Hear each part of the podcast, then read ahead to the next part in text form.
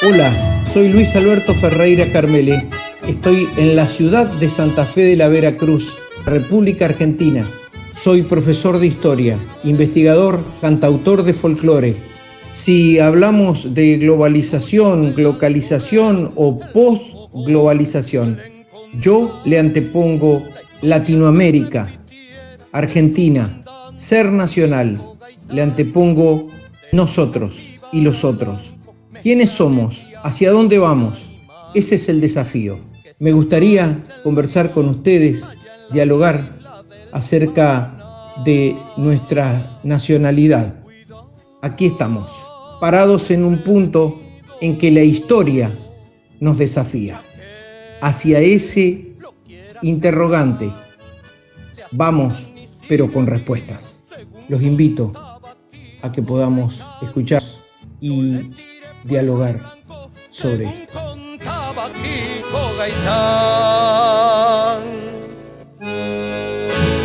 Aquí estamos nuevamente transmitiendo con este matecito, eh, como siempre, con yuyitos del campo.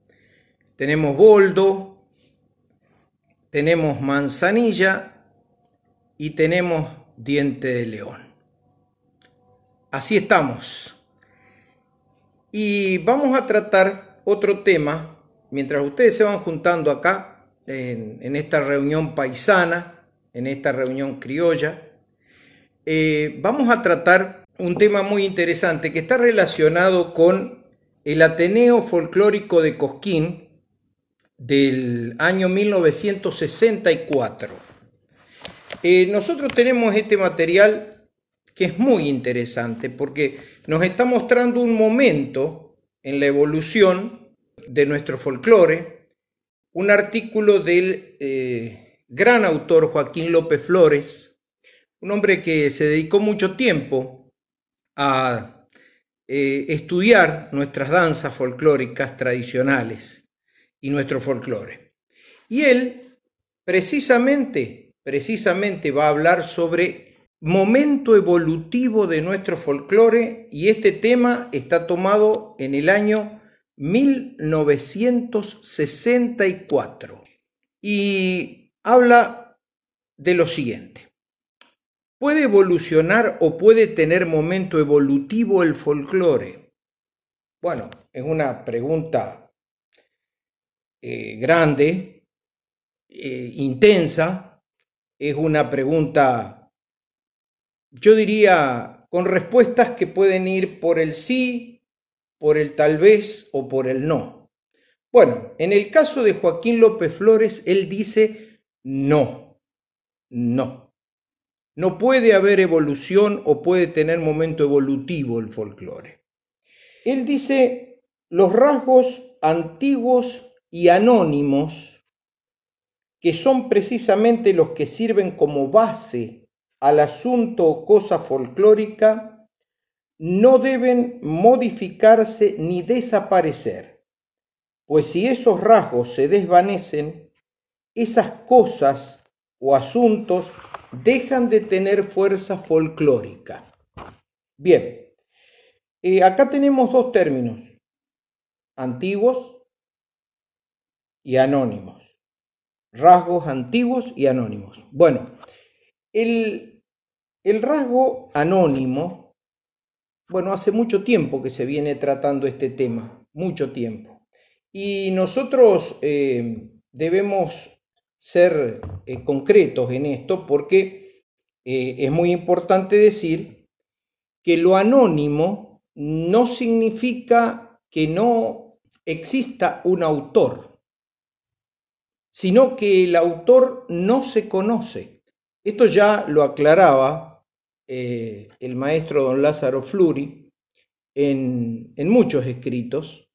Y bueno, eh, yo creo que es muy interesante que nosotros tengamos en cuenta esto.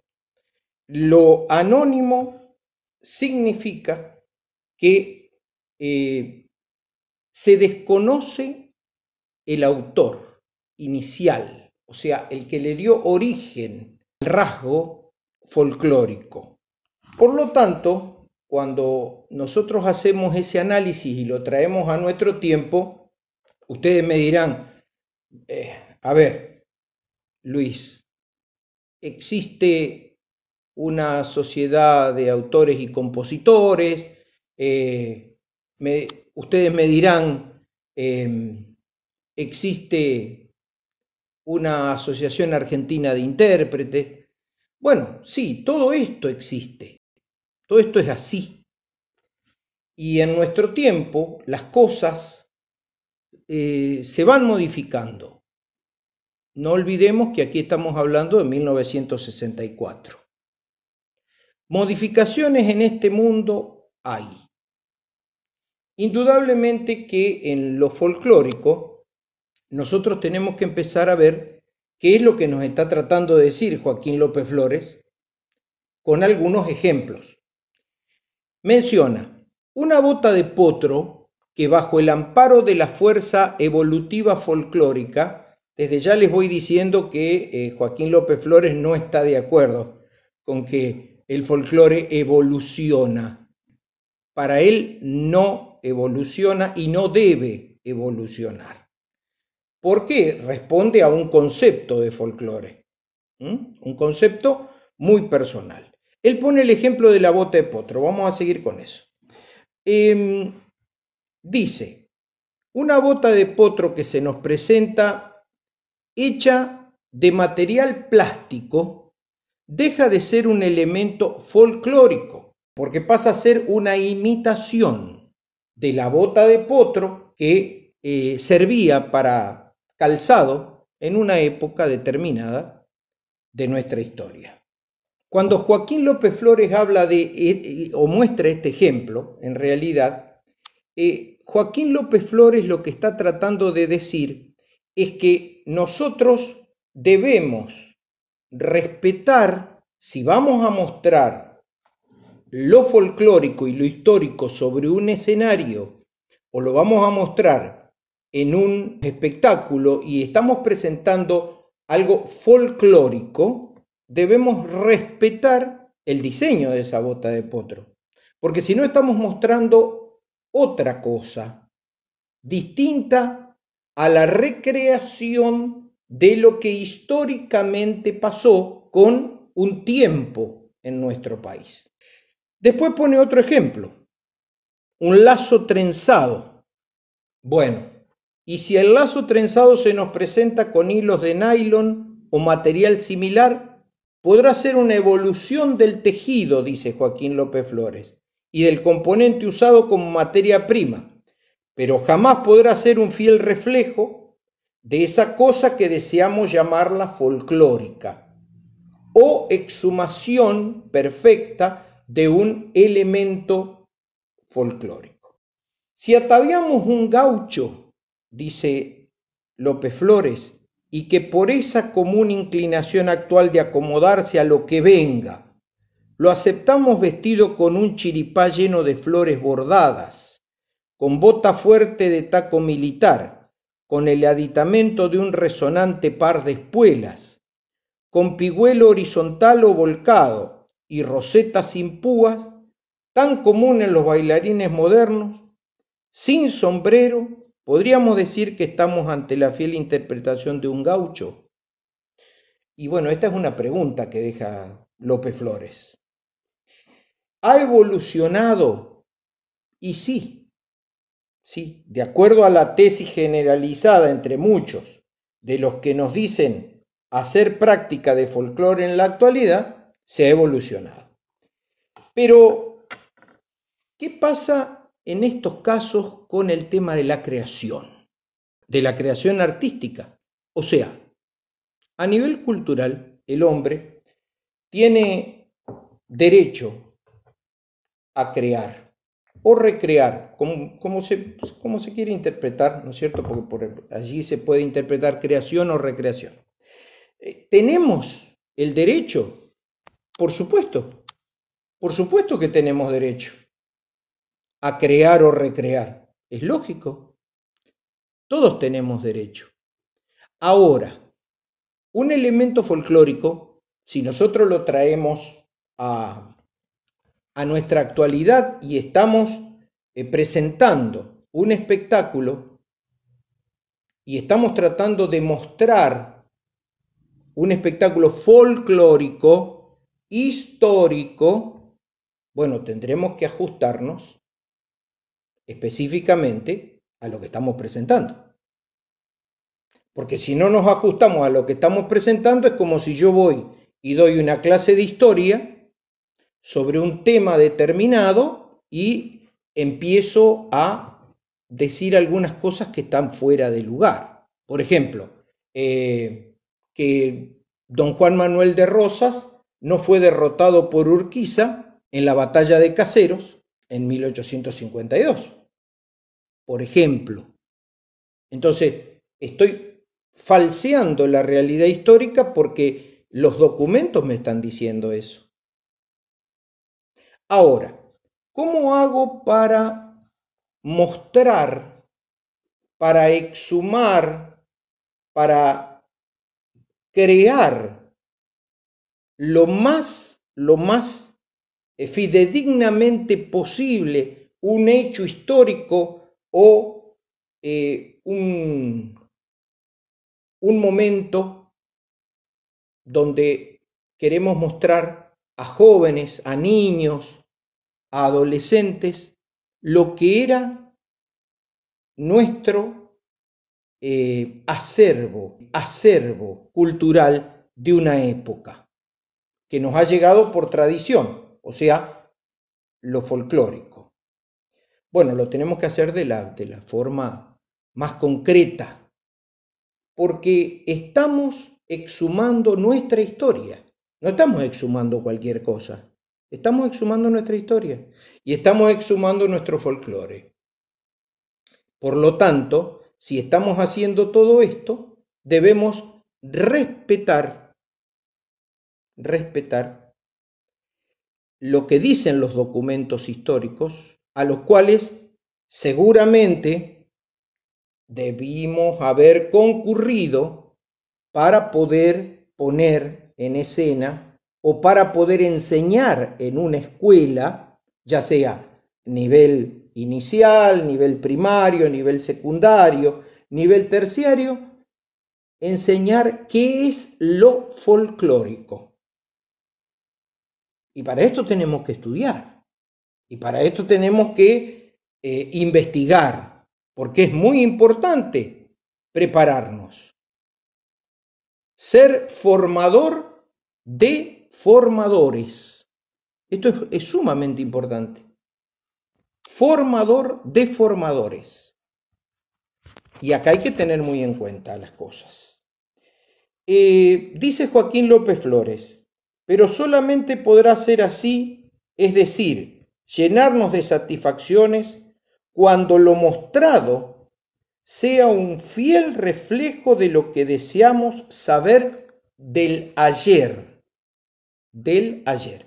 Por lo tanto, lo que nos está diciendo es que él no está de acuerdo con este asunto de eh, el folclore evoluciona, tenemos folclore nuevo, folclore viejo.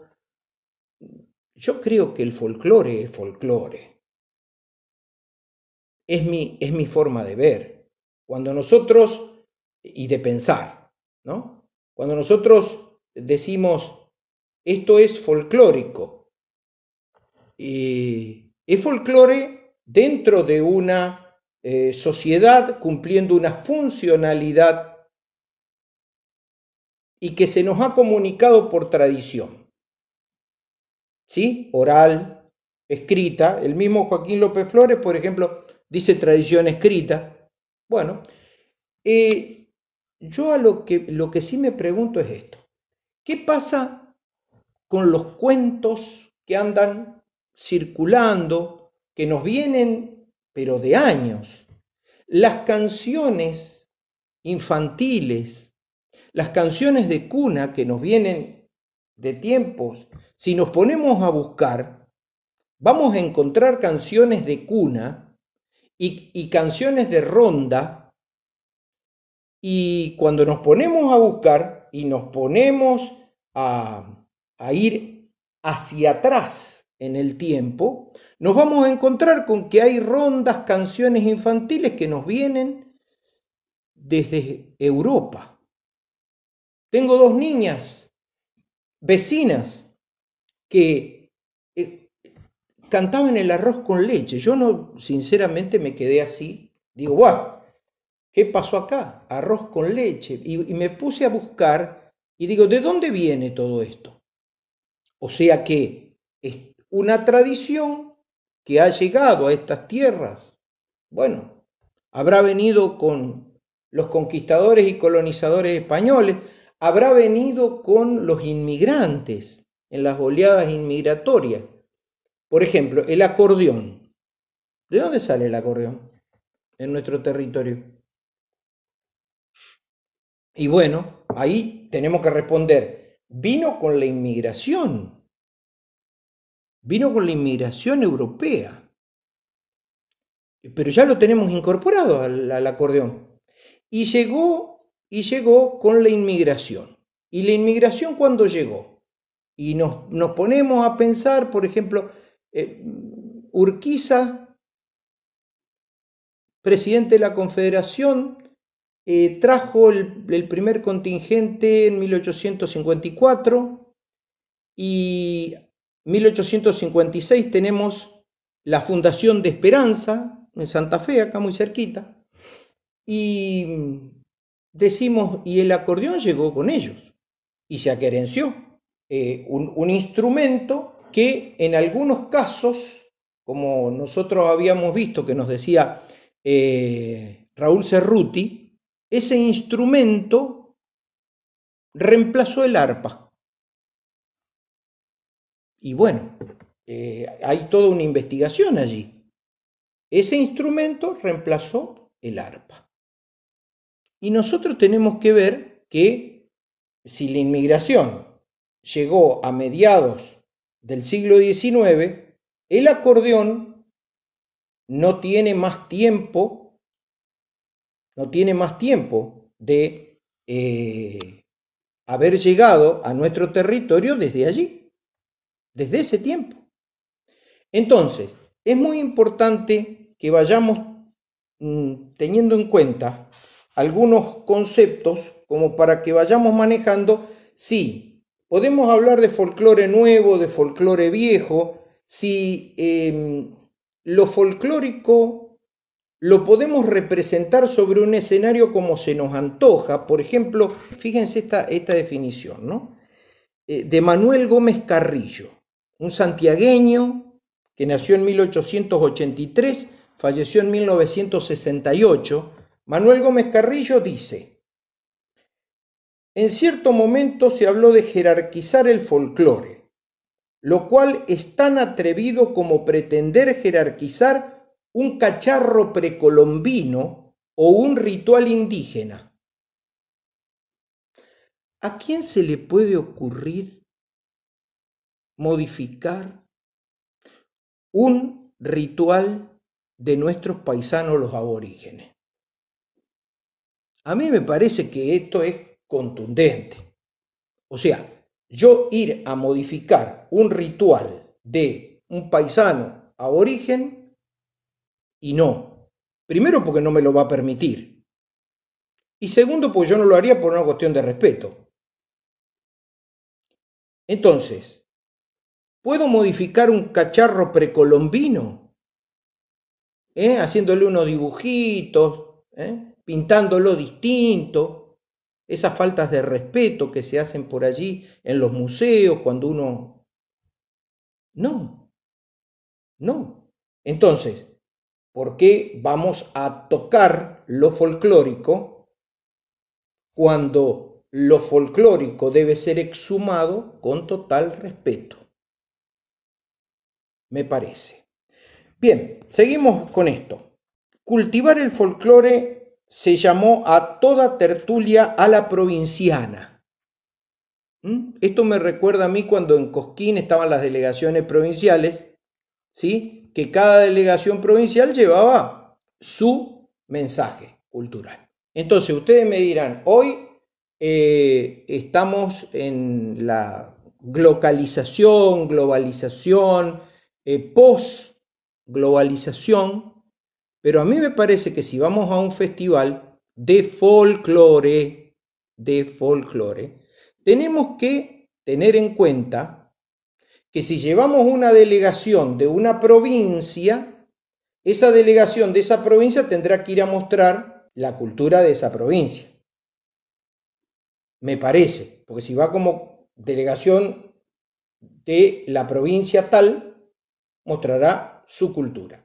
Harán una elección de un tiempo histórico determinado, perfecto. Ahora, tratemos de hacerlo lo más ajustado a la realidad. Ahora, ¿cómo logramos hacer esto más ajustado a la realidad? Estudiando, investigando. Los archivos no muerden. Los archivos están ahí. Nosotros tenemos que ir. Nosotros tenemos que leer los autores de nuestra provincia, por ejemplo. ¿eh? Don Lázaro Flori hace 60 eh, años hizo un manual del folclore de Santa Fe. Hasta hoy no vi otro. Esto lo planteo en todas las, las charlas que he dado. Hace 60 años que Santa Fe no tiene un manual como el de don Lázaro Fluri con respecto al folclore. O sea, con todo lo que recopiló don Lázaro de la encuesta Laines de 1921, con todo lo que recopiló él andando, andando. ¿Sí? Acá hay que andar, hay que estudiar. Esto, diría don Atahualpa Yupanqui, existe un destino del canto y es una responsabilidad enorme es una responsabilidad enorme. Entonces, si nosotros hablamos de folclore, según Gómez Carrillo, según lo que nos dice Joaquín López Flores, no le podemos dar a todo el rótulo de folclore. Y aquí hago otra, otra cita más que me parece fundamental. Aquí sobrevino entonces el caos tantas veces señalado. Los nuevos medios de difusión radio y cine, llevaron hasta el último rancho ese caudal, ese caudal abigarrado y confuso del repertorio popular urbano, esta vez bajo la paternidad del profesionalismo folclórico. Y hubimos de lamentar que de boca del campesino brotaran melodías o coplas de algún guitarrista o cantor de radio. Bueno, son contundentes. Gómez Carrillo es contundente, López Flores es contundente. Cada uno de nosotros puede tener su, su visión, su versión de lo que es lo folclórico. Ellos están presentando la de ellos, acá la presentaron, lo que sí sería importante es agarrar estos apuntes y leerlos y mostrarlos. Eh, no sé por qué motivo no se muestran. Quizás porque no tienen difusión. ¿eh? Quizás porque no tienen difusión. Bien, paisanos, paisanas, dejamos aquí esta primera parte para continuar la semana próxima. Folclore y evolución en esta temática que hemos elegido para desarrollar. Gracias. Paisanos, paisanas, así nos despedimos hasta la próxima entrega, no sin antes decirles que nos pueden encontrar en Facebook, en Twitter o también en Instagram, Spotify y otras redes sociales. Ustedes y nosotros por la historia y por el folclore de nuestra patria, Argentina. recordar con certera tradición, viejos criollos del lugar, sin tapunzo fue la señal.